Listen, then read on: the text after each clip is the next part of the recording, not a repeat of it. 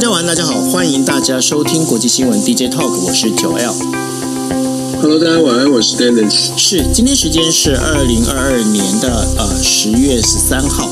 那呃，今天的话，在进入我们的五则新闻之前呢，跟跟大家聊一下，我今天下午的话，刚好去跟呃。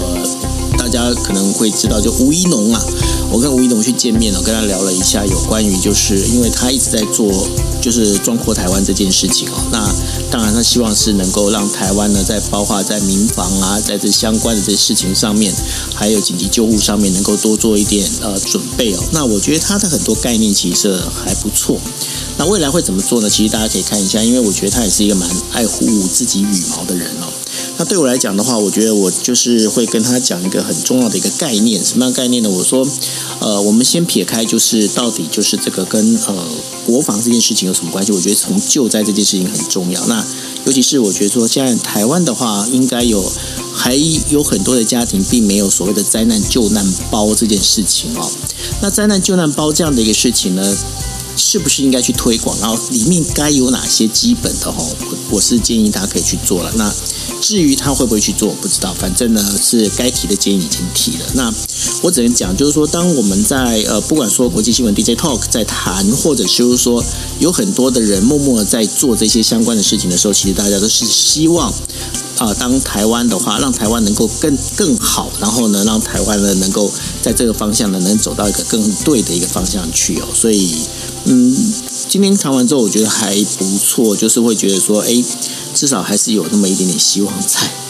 好，那呃，谈完这东西，我想说来跟进入我们今天要讲的五则新闻哦。那第一则新闻要跟大家聊到的就是联合国大会呢决议哦，就是俄罗斯并吞乌东四省这件事情是无效。那当中的话有几个有趣的现象。第一个现象就是非洲啊，非洲的这个赞成的国家增加了，为什么？然后呢，还有一个就是拉丁美洲的尼加拉瓜居然投了反对票哈。那这件事情我觉得还蛮有意思的。呃，在十二号的时候，联合国大会通过一个决议哦，俄罗斯单方面宣布并吞了这个乌东的四省，这件事情是无效的。那那包括美国、英国、日本在内的总共一百四十三个国家投了赞成票。那另外的话，中国跟印度呢，这有三十五个国家投了弃权票。那有五个国家，包括俄罗斯，然后北韩在内五个国家里面投了反对票哈。那这件事情的话，必须要讲联合国的决议呢，并没有什么就是约束力，但是呢，只能说它是代表的一个哦，我们在讲说是一个国际哦，就是对于这件事情的一个共同的一个意见跟想法。那这个决议呢，是由欧盟哦，它起草，并且是交给乌克兰来提出来的哈。那这决议的话，就是禁止呢，就是俄罗斯在四个乌克兰省份进行公投。那然后呢，尤其是包括他公投之后决定并吞，那这是根据国际法来说是无效的，因为这不能作为领土变更的一个依据，要求俄罗斯呢必须要立刻撤军。那然后呢，当就是在这里面的话，呃，就是呃赞成票呢，包括就增加了我刚刚有提到的，像安哥拉啦、摩洛哥啦这些非洲国家增加在里面。那中国跟印度呢，它是持续的在投啊。弃权票啊，那中国的这个呃副大使呢，呃耿爽啊，他就他就宣布要投弃权票，但是呢，他强强他曾经强烈的批评这件事情啊，他说这个其实在增加所谓的这个战斗升级哦，他当然他该讲的事情他还是把它讲出来了哈。那所以呢，这是整个我们在讲说联合国那在做这件事情，那为什么是尼加拉瓜会投了？就是尼加拉瓜他会投呃。转向投了这个呃反对票，但是非洲的国家呢会投赞成票，这样的一个做法，待会可能请 Denis 来跟大家讲一下。那另外的话，就跟大家来聊到一样是跟俄乌战争是有关系哦。俄罗斯总统普丁呢，他跟那个土耳其的总统 埃尔多安见面，然后双方的讨论的有关于哦土耳其扩大向欧洲供应这个天然气的这个计划，来取代哦，因为我们在讲说北溪一号跟北溪二号呃都被破坏掉。那因为被破坏掉这样的事情的话，但是呢，这代表的就是是不是代表普丁哦，在对于这个欧洲做示好哦？因为大家可能不知道，因为最近的话，呃，中国的那个电毯呢、卖到欧洲的量非常的大，为什么呢？因为欧洲人他们现在也在担心哦，就是说，万一这个就是能源供应出现问题之后，今年的冬天该怎么办？那所以呢，今年的那个中国输欧的这样的一个电毯的这个数量呢，它其实是相当的多。那呃，普丁提的这个方案里面呢，就是说从俄罗斯到土耳其的这个我们在讲的黑海油管哦，因为它是从两千二零二零年的时候就开通。那然后呢，希望让土耳其呢变成是这个天然气的一个转运站。那但是呢，这个状况到底这能不能是能够同意？那会不会去可以去做得到啊？那目前的话，也要看欧洲这一边的一个反应。那另外的话，也是提到了，就是俄罗斯啊，俄罗斯他们在南部这个。俄罗斯这个就是南部的一个叫做库里亚宾斯克的这个地区的一个呃，就是呃，就是他们有提到一个想一个一个说法，一个数据啊，就是说根据他们部分的动员令里头，有五个派到乌克兰的士兵呢，已经确定是死亡哦。那这是俄罗斯第一次公开承认他们动员的士兵哦，在战场上有死亡的这样的一个呃现象。当然，他们也说这五名士兵呢，他们会对家属支付呢，大概是。一百万卢布哦，大概相相当于是两万三千元美金的这样的一个呃赔偿金，呃，这应该是说抚恤金哦，呃，给他们了。但是呢，根据呃英国的这样的一个调查里头啊，这次俄罗斯整个伤亡人数，我绝对不是这五个人，或是这很很少的数目。目前的一个数字，相信应该这个死伤人数应该已经超过了九万人以上哦。那如果根据去减掉这个俄罗斯的现在目前的一个部队的这个人数的话，其实这个九万人的人。数其实相当的多哈，那相当的多的这样的一个状况之下呢，但是马克宏呢，他也提到了，他就宣布说，诶，法国呢也要跟，就是要跟进，就是跟美国跟德国一样哦，对于乌克兰提供防空导弹系统跟雷达，那然后呢，而且还会额外的再提供所谓的自走榴弹炮这样的相关的这些这个事情哦，感觉上哎，好像是欧洲哦开始加码。对于乌克兰的资源，是不是他们希望能够赶快把战争结束呢？那另外的话，有关于沙乌地阿拉伯，那我们在昨天也跟大家提到了，美国对于沙沙乌地阿拉伯的呃，就是减产原油两百每天减产两百万桶这件事情，非常的不开心。那沙乌地阿拉伯呢，他就刚才就是在外交部呢，沙乌地阿拉伯的外交部在今天就发表了一个声明啊，他说呢，因为美国说，哎，这个就减产那个就是沙乌地阿拉伯这个，尤其是身为一个这个 OPEC 的 Plus 的。一个盟主啊，那这样的做法呢，其实是呃，就是在资助资助俄罗斯的军费哦，因为等于说这个我们在讲的就是原油价格如果提升，对俄罗斯的战争哦，这当然这军费是能够增加的。那沙乌地阿拉伯的否认了这件事情，认为说这并没有这并没有任何的一个事实依据。那同样的，沙乌地阿拉伯认为呢，他们现在还是把美国当成了就是一个和呃关系呢，他是认为是一个符合共同利益的战略关系哦。然后呢，他强调就是说，这当中的建立的话，这非常重要的这个支柱呢，他们是认为现在目前还是存在。那到底存不存在？不知道。，OK，好，那接下来的话就要跟大家聊到，就是美国美国劳动部呢，他们在十三号的时候也公布了九月份的这个消费者物价指数，又比去年同月上涨了百分之八点二。那因为这个公布这个数字之后呢，立刻造成日元哦，日元的再度的贬值。那日元现在贬值到呃，就是一一美金兑换一百四十七一百四十七块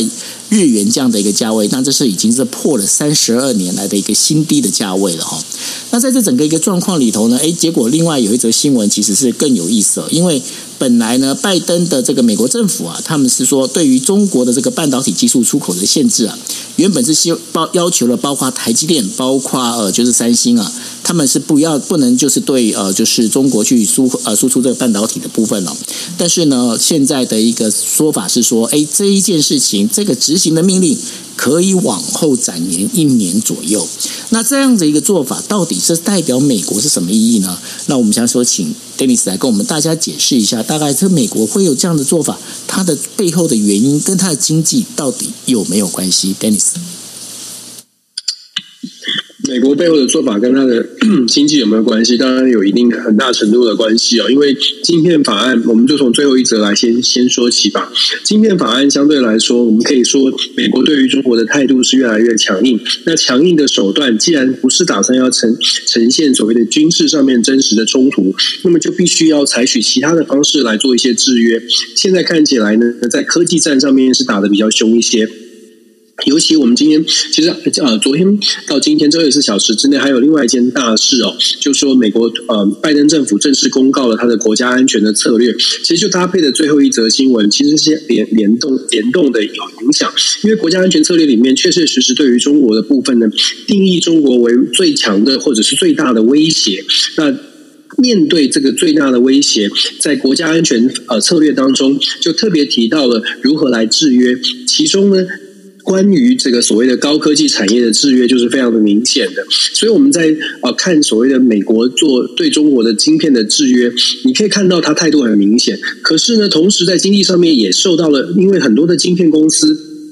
高科技公司也受到影响，包括我们在台湾的台积电。那今天呃，基本上台积电当然就也很紧张，三星、台积电大家都很紧张。不过美国呢，就做出了这个新的决定，就是给台积电或者是三星这些仍然在目前在中国大陆有设厂，然后有生有有这个晶片制造的这些公司，给了他们一年的宽限期。那当然，我们不知道后续。会不会持续延长这个宽限期？可是这一年的宽限期，让大让大家至少短期松了一口气。可是同时，我想现在包括台积电、三星等等的晶晶片的制造商，现在仍然在中国有所谓的厂有厂家的有生意的，恐怕都会必须要去重新思考怎么样来做一些产能的调配。看起来呢，高阶的晶片在中国如果要继续制造的话，未来想要跟美国做生意或者想要出口到美国，它的难度会更高。过了这一年之后，未来在原物料的取得或者是在进出口上面会有受到更多的限制哦。那当然这是美国的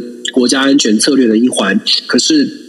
我们就说，所有的事情可能都都有一体的两面。美国采取了这种比较坚、比较决绝的这种呃路线或者是态度，事实上不只是对于亚洲的晶片公司会有一些冲击，对于美国自己本身的经济也会受到一些影响哦。只不过呃，短期之内，现在大家可能先看的是哦，有有一些例外，有一些这个 exemption，让大家可以先维持维持一定的运作。对美国来说，接下来更大的拜登政府的后半段，也就是现在呃。今年其中选举之后，大概拜登胜这拜登总统大概剩下两年左右的任期，他有一个很大的挑战在于经济。目前看起来，虽然拜登他自己讲说美国的经济大概会受到稍微的冲击，可是这是非常乐非常乐观的说法，因为绝大多数的专家学者，包括经济学者，恐怕都对于美国未来的经济或全球世界世界整个未来的这个经济呢，不会抱持太乐观的期待。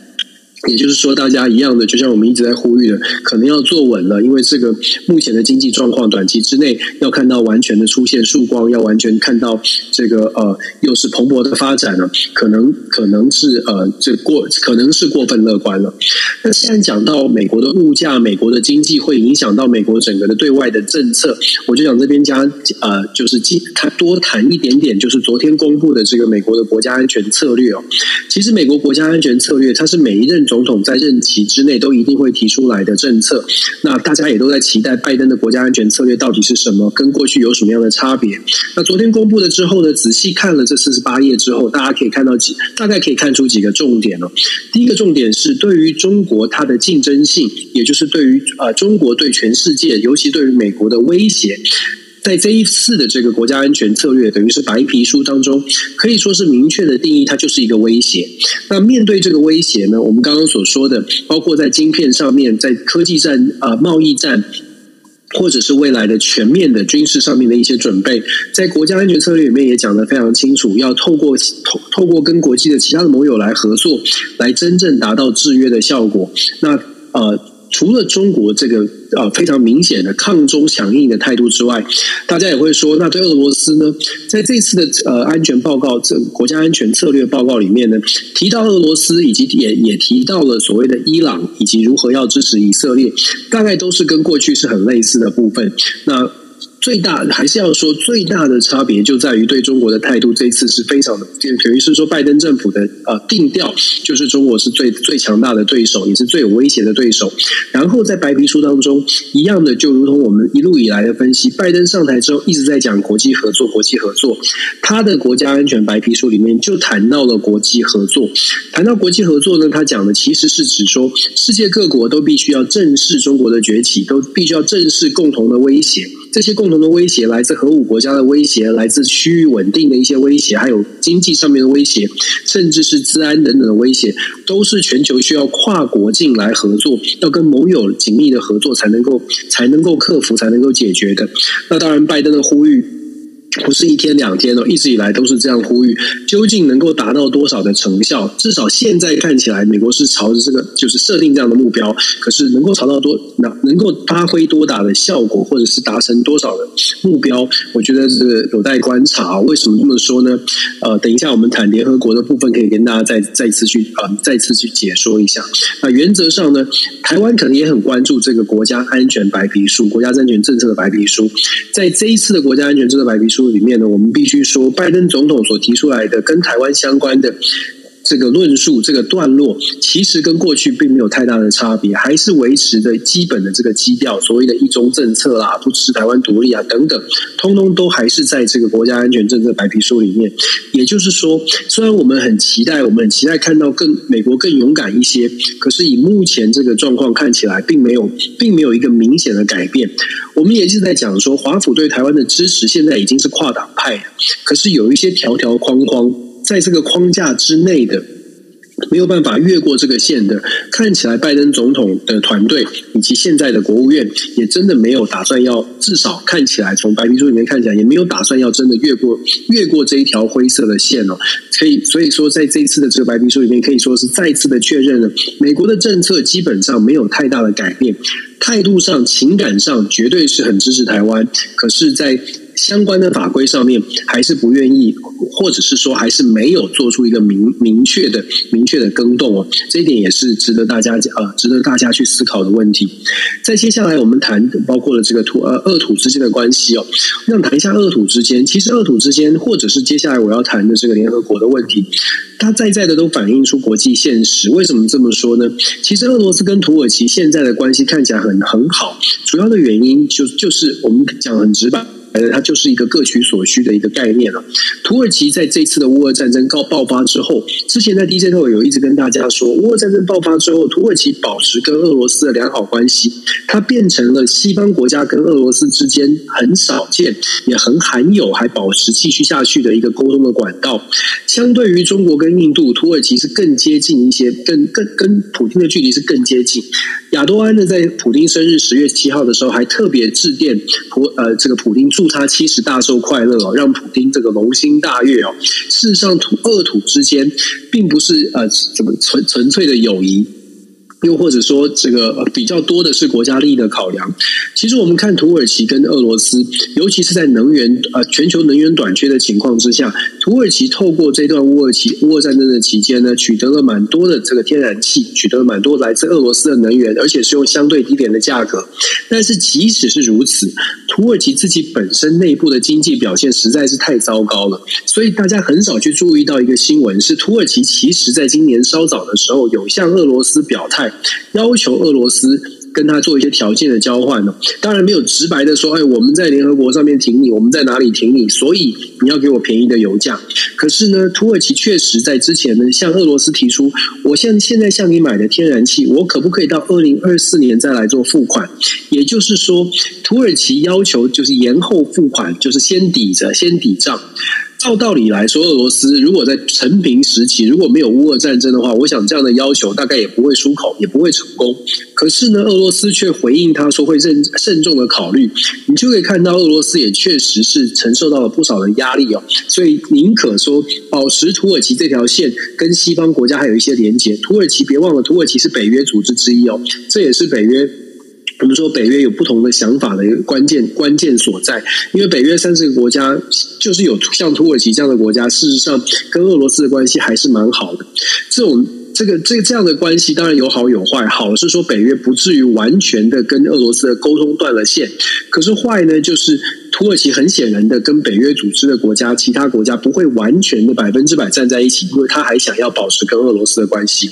我刚刚讲到了土耳其享受到了比较廉廉价的能源，土耳其也向俄罗斯正式要求说，我们二零二四年再付，现在先买，二零二四年再付。然后土耳其也享受到在乌俄战争之后，根据统计呢，有超过一百二十家的俄罗斯的跨国的企业把总部移到了土耳其，从俄罗斯移到土耳其，而且投入了大量的资金。超过五百亿美金的资金呢，从俄罗斯移到了土耳其。所以土耳其，我说刚刚就讲了，各取所需。我们看到俄罗斯跟土耳其走得很近，其实更大一部分是各取所需，因为土耳其也确实从中获利不少。那朋友们可能会问说，那俄罗斯得到什么好处呢？俄罗斯现在这么强势在打仗，还要去讨好土耳其，没道理啊！其实我们说不是讨好土耳其，各取所需的原因是因为土耳其现在是对外沟通的桥梁。俄罗斯不会不会想要拉下脸说，哎呀，去求说我们来见一下拜登，也不会拉下脸说去，就说我们现在就来进行和谈，看起来太难看。可是透过土耳其，他就有一个机会。可以向外向外做论述，向外做连结啊。那刚刚其实九月有分享到了，包括的天然气是不是透过土耳其来运送？透过土耳其运送有一个好处是，它可以避免，就是说，现在北溪一号当然都不能不能不能这个。不能供不能作用了，所以土耳其呃，这个俄罗斯如果想要继续向外输送能源，继续向外从能源上面取得它的这个军军备也好，或者是维持生计的资金也罢，基本上跟土耳其之间的关系要好好的维持，即便对方要赊账，也可能要去接受。这就是俄罗斯现在你说是他是遇到困境也罢，或者是你说他是策略上的运用也好，基本上俄土之间各取所需，这种现象还会持续。只要乌俄战争继续开继继续发展，这样的情况会继续。那会不会有其他的国家加入呢？其实我们可以观察到底其他国家态度如何变化。这就要谈到了联合国的部分了。我们看到联合国确实是用历史性的数字一百四十三个国家加入谴责的行列哦。可是其实我们去对照之前的这个投票，事实上有一百四十一个国家在上一波的就是谴责俄罗斯开战、谴责俄罗斯发动这个军事行动的国家。当时有一百四十一个国家，两个国家做了一些改变，一个是摩洛哥，一个是伊拉克。那当然，伊拉克跟这个土呃，跟跟这个呃俄罗斯之间呢，其实，在过去这段时间，我们知道土像是土耳其攻击了这个这个伊拉克境内的库德族哦，很多的新仇旧怨，很多的这个呃，现在正在发生，不见得完全是针对俄罗斯而来，而是因为土耳其跟俄罗斯的关系，或者是周边的局势，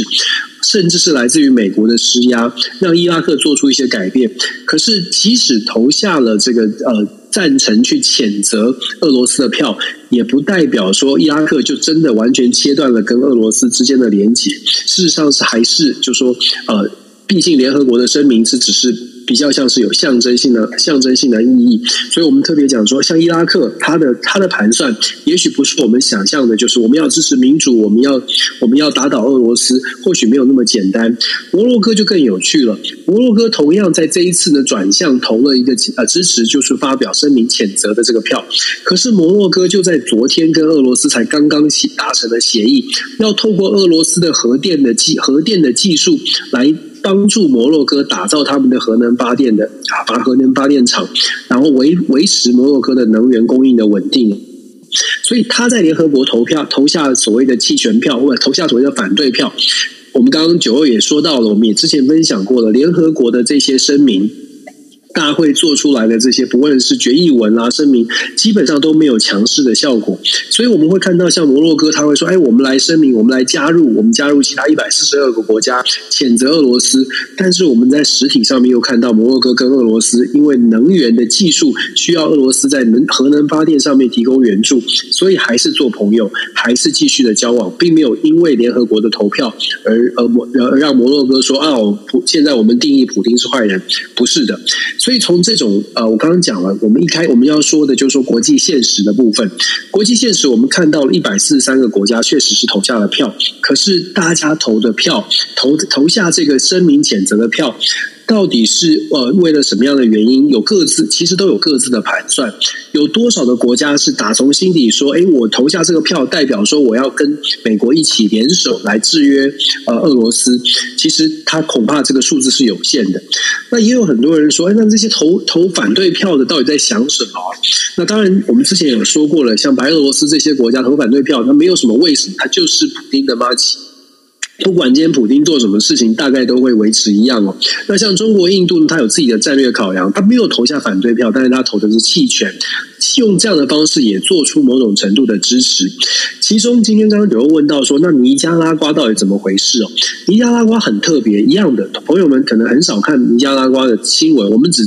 有些在听 DJ Talk 的人，可呃朋友可能听到说，哎，尼加拉瓜总统选举去选出了 Otega，就是奥蒂加，这也是一个非常老派的政治人物再次回国。那他的态度呢是非常的坚定，就是所谓的保守派阵营，而且他的态度其实对美国是非常的不友。友善的。他上台之后，他曾经说什么或做什么呢？他对俄罗斯的支持啊，那可以说是非常的有创意。因为 Ortega 是直接在今年六月的时候，Ortega 直接告诉，像就是发表这个声明，他说如果俄罗斯需要把军队调动到南美洲，距离美国比较近，造成比较大的威胁。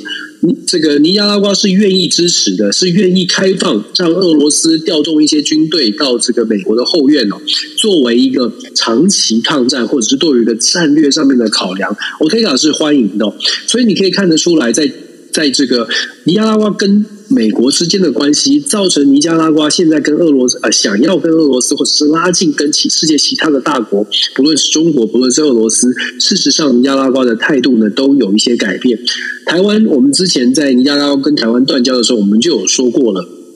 当时还闹了蛮大的新闻，包括了什么时候降旗啊，然后然后我们的这个驻外驻外的。惯好像怎么都不知道，然后我们还特别讲说 Ortega 的这个这个一些一些状况哦。其实我们要特别强调的是，国际政治的现实，他们的盘算，他们的操作，有的时候不是看联合国通，呃，不是没办法从联合国的这些决议文看出比较背后的端倪，因为决议文。每一个国家都知道效果是有限。你看，缅甸当时也是一百多个国家支持，结果现在还是没有结果。那从这种角度来看，就知道这些国家也知道，如果我今天投了 absent，或者是我从弃权票。变成我去支持，就随着大局，随着一百四十几个国家，我一起按下了这个这个呃谴责支持谴责的票，它会不会影响我跟俄罗斯的关系呢？显然的不会，因为普丁现在大概也没办法对少少有还愿意跟他保持联络的这些国家发脾气，他也不会去切断对外的任何的关系。在这种角度呃看，就知道。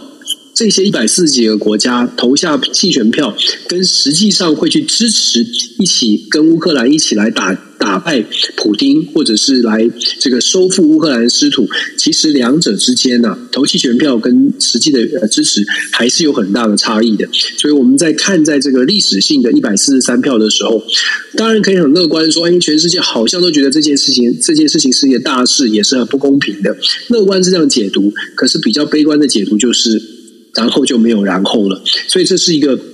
很很很很麻烦的，或者说很很很无奈的现象。可是，一样我们要讲的就是，这就是国际现实。如果我们可以看清楚现实，我们就可以及早做准备。如果我们只用乐观来看现实，或者说过分乐观来想象现实背后这些动机，通通都是天使一样的美好，那么。可能我们距离现实就会越来越遥远，这也是为什么看看待国际新闻呢，真的要特别的小心，特别的谨慎，甚至有的时候要抱持着这种高度的怀疑，或者是用比较悲观的角度看，因为有的时候悲观会让我们会让我们只要不失去失去斗志，只要不失去信心，事实上。某种程度的悲观或面对现实，其实可以让我们准备得更好。这也是我们看这个国际新闻，想要分享国际新闻的一个很重要的原因。以上是哦，那这就是我们呢呃今天帮大家带来的五则国际新闻哦。呃，在下个星期的话，会有一个比较重要的一个议题，当然就是我们在讲的。呃中呃，中国共产党的这个党代表那个的党大会哦，他在呃十六号的时候要召开。不过呢，Dennis，我发现最近最近北京跟上海好像感觉都不是很平静哦。像今今天北京的话，还有人在那个海淀区那边拉了布条啊，那然后包括了这直接就写了，就是呃，我们不要我们不要文革，我们要改革啊，吼。那然后呢，要求呢就是这个呃，就是独裁的这个习近平啊被罢免掉之类的这样的一个话语哦。你觉得当中会不会有什么样的意义在啊？我觉得这样的消息应该还会持续的出现吧，因为这是真实的。我们身边很多朋友对他是对习近平的这个呃政府或者是他的连任是高度是感到高度高度的不满的，所以基本上如果这种零星的抗争呢，还是会发生。可是零星的抗争会不会动摇到习近平的政权？我觉得很难，很真的是不容易，因为要有要有。足够多的量，足够多的事件，足够多的人都愿意出来做这件事情，可能才会有一点发酵。可是，毕竟现在的现在的局势，尤其是中国呃，目前尤其习近平上台之后，他对于权，他对于这个管制。都采取比较强势的手段，所以有多少人愿意呃冒着一些风险来做这些事情？目前看起来大概是零星的事件会发生，可是真的会影响到习近平的接习近平的第三任，呃，应该应该难度蛮高的。其实哦，在呃，我们在看中国内部的这个政治的时候，就是呃，之前 Dennis 有跟大家分析过，就是说我们看到中国这边乱，其实不要不要太过幸灾乐祸，因为为什么呢？因为其实呢，在看到中国乱的时候呢，对于台湾的话，反而要更加警戒，因为对于中国的一个做法里头啊，他们要怎么让他们内部平息那个乱，他最好的方式当然就对外，对不对，Dennis？确实是这样啊，所以所以就是说，我们解如何解读我们看见的这些新闻？那解读的方式是是呃，要比较理性的，是前后把它全部贯穿起来，好好思考，还是我们用比较感性的，就是说，哦，现在现在我们看到了那么多人，这个要要抗争了，或许或许会出现一些大的巨巨巨大的变化。我觉得还是我们自己冷静，把自己做好，可能比较可能比较重要一些哦。那未来的中。国其实真的就像九欧你说的，今下个礼拜最大的新闻，全世界都在关注的，就是十月十六号。十月十六号之后。不是习近平能不能连任，是习近平安排的所有的人事布局，是不是按照大家预期的？是不是跟大家想象当中的？会不会出现一些变化？那出现，如果真的出现了大家没有想到的人，它代表的含义是什么？这就是中国政治最困难，或者是最最难掌握，也也也最让人家担心的部分。那所以我说，十月十六号其实对于中美关系，对于整个两岸关系，其实都是一个非常重、非常具有巨大意义的日子啊，我觉得我们非常呃要要很小心的来看待。所以呢，我们在十月十七号的时候，我们呃等于说下个星期的我们呃国际新闻 DJ Talk 开房的时候，大概那时候大概应该已经可以看出端倪的吧？还是还花？没错，那个时候应该就公布啦，就公布它是什么样的这个它的整个布局，包括那个包括就是谁来呃代替李克强的位置嘛，对不对？对，基本上人事布局应该是在十六号之后就会开始，就会出现，就很明朗，然后我们就可以进行分析，尤其是每一个人的背景，呃，就可以来抽丝剥茧来讨论。然后最重要的，我觉得会是，我会观察的是，这些人跟习近平的关系到底是亲疏远近哦。如果大部分的人都跟习近平是相当亲近的，那我会比较担心，因为就就会比较像是非常非常呃呃。拥护领导中心的一种安排，可是拥护领导中心通常就跟现在那个俄罗斯普丁是很类似啊，对啊，对啊，所以我们就说最担心在这一点。如果拥护领导中心的这种模式出现的话，那你可以想象，普丁为什么现在可以想想做什么就做什么，就不管外面的说说法，因为这二十年，因为外面的说法根本进不来啊。一一对，就一方面是进不来，另外一方面是他也确实让他周边的所有非常忠诚的人都掌握了军政大权。对，也就是一般的人，他就算有一些反对的力量，他根本没有办法接近，他也没有办法触及到那些呃真触及到真的力量哦。这这就是我们要呃会特别我会去特别去关注，就是说习接下来他他的这整个政府的团队，他的组成到底是不是习加班全然习加班，还是其实还有一些制衡的。力量一旦失去制衡力量，我我会觉得台湾要非常非常的小心。对，就是呃，整个未来的两岸关系，可能习说了算。那习近平他是不是一个非常理智的？我觉得大家应该是有是会有问号的。因为现在唯一的一个呃非常重要的人物就是胡春华。那胡春华他那个共青团，因为他共青团的背景，如果他能够上来呃替代那个李克强的位置的话，那至少就是我觉得你的忧你的担心就会比较稍微减轻，对不对？对啊，如果我们看到比较理智的，还能够说话，而且感觉起来就是说还有一些稍微有一些拉扯的，还是有维持这种集体领导的概念的，那大概还可以安心一些些。可是如果说真的是大部分的人都完全是以习核心为这个中心思想，那我觉得台湾，我我我真的我是真心觉得台湾我们需要更多的更多的理智，然后想一想我们应该要怎么来应对比较好。OK，好，那呃。最后的话要跟大家讲一下，我们十一月的那个呃，就是快炒的那个，应该是到这个已经公布了嘛。然后那个 Kimi 这边会帮忙，就是在呃等于说统计人数哦。那这个部分的话，再麻烦大家。那呃，Dennis 是在月底的时候会到台湾，对不对？没错没错，十月二十九。对，那然后呢，哦，就一一切顺利，希望顺风哦。那然后到台湾之后，我们就来开这个嗯，已经讲很久的这个热炒趴。哈 哈，OK。对啊，我超级期待，期待回家。好，赶快回来吧。好，那这就是我们这个星期的为大家带来的国际新闻 DJ Talk。那下个星期二一样的话，时间是在晚上的台北时间十一点四十五分，我们国际新闻 DJ Talk 再见喽，大家晚安，拜拜。感谢，拜拜。